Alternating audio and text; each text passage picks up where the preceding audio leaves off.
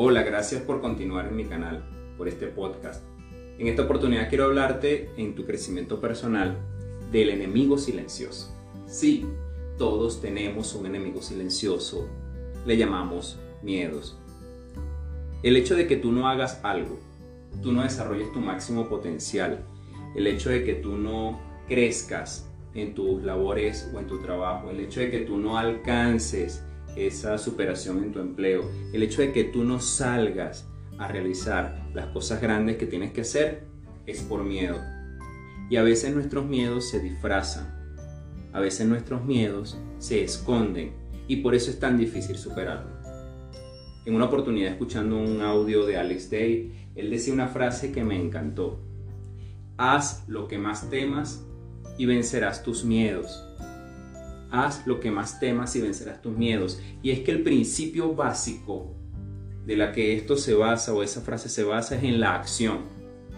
Definitivamente tú y yo, para poder avanzar, para poder alcanzar lo que queremos, tenemos que actuar. Tenemos que tomar la determinación de hacer, de realizar, de construir.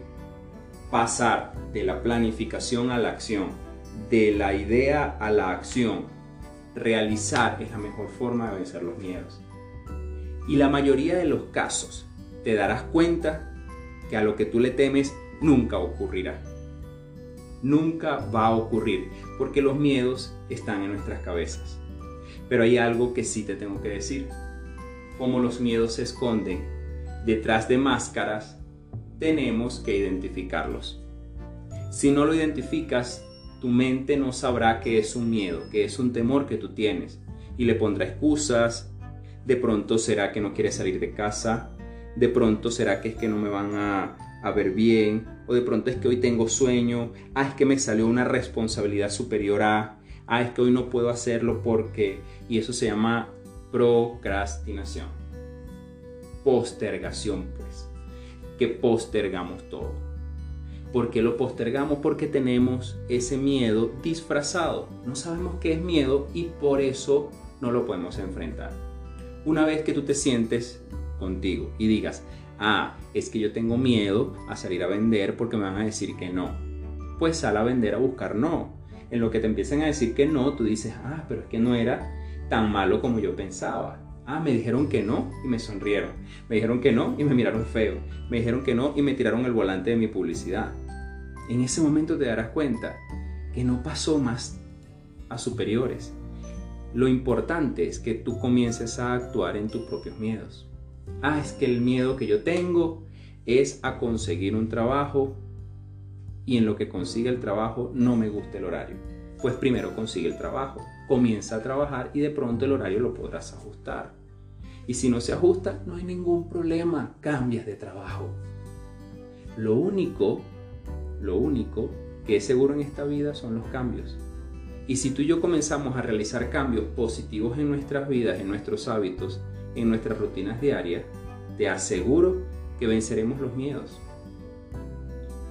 Primero, tienes que identificarlos.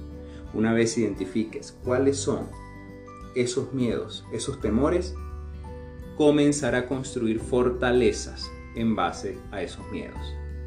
Si tu miedo es hablar con personas, comienza con tu familia a realizar hablas con ellos, comienzas a hablar con ellos, luego comienzas a hablar con el vecino, sales a limpiar el frente y hablas con el vecino al lado, vas a la tienda o a la bodega eh, o al mercado y comienzas a hablar con los vendedores.